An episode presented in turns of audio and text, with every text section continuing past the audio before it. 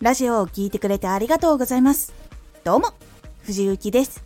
毎日16時、19時、22時に声優だった経験を活かして初心者でも発信上級者になれる情報を発信しています。さて、今回は1年を振り返りましたか？1年の最後どんな活動をしてきてどんなことがあったのかをしっかり自分で知ることで次の自信が湧きやすくなります。1年を振り返りましたか？あなた自身が今までしたことがなかったことで少しでもちゃんと進めた成果を出せたと自覚することで一つ成長できたと体感しその体感が次の自信に近づけてくれます。1年を振り返るときは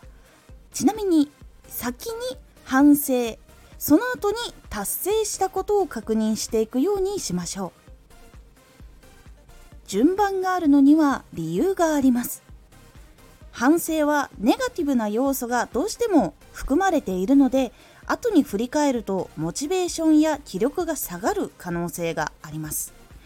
なのでポジティブ要素が多い達成したことを後で確認していくようにすることでもっと頑張ろうとパワーが湧きやすいのでクリアしたこととかいいことっていうのは後に振り返るようにしましょう。結構できなかったことに目が行きがちなんですが小さなことからあなたにとって大きなことができるようになったり成長していることは結構あります。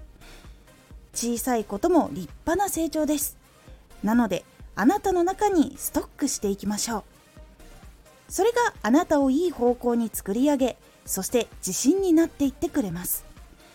そこからラジオや他のところにいいところを広げていって仕事につながったり新たな出会いにつながったりしていくので年末に未来の可能性をたくさん回収していきましょう。次の目標を立てるためにも1年を振り返りしっかり自分の活動や成長を感じてまた頑張るための道筋をしっかりと確認する。そして自分の中で集まった情報を確認して次の作戦を立てていくようにしてみましょう。そうすることで来年また新しく踏み出していくことがいろいろできていくのでおすすめの方法となります。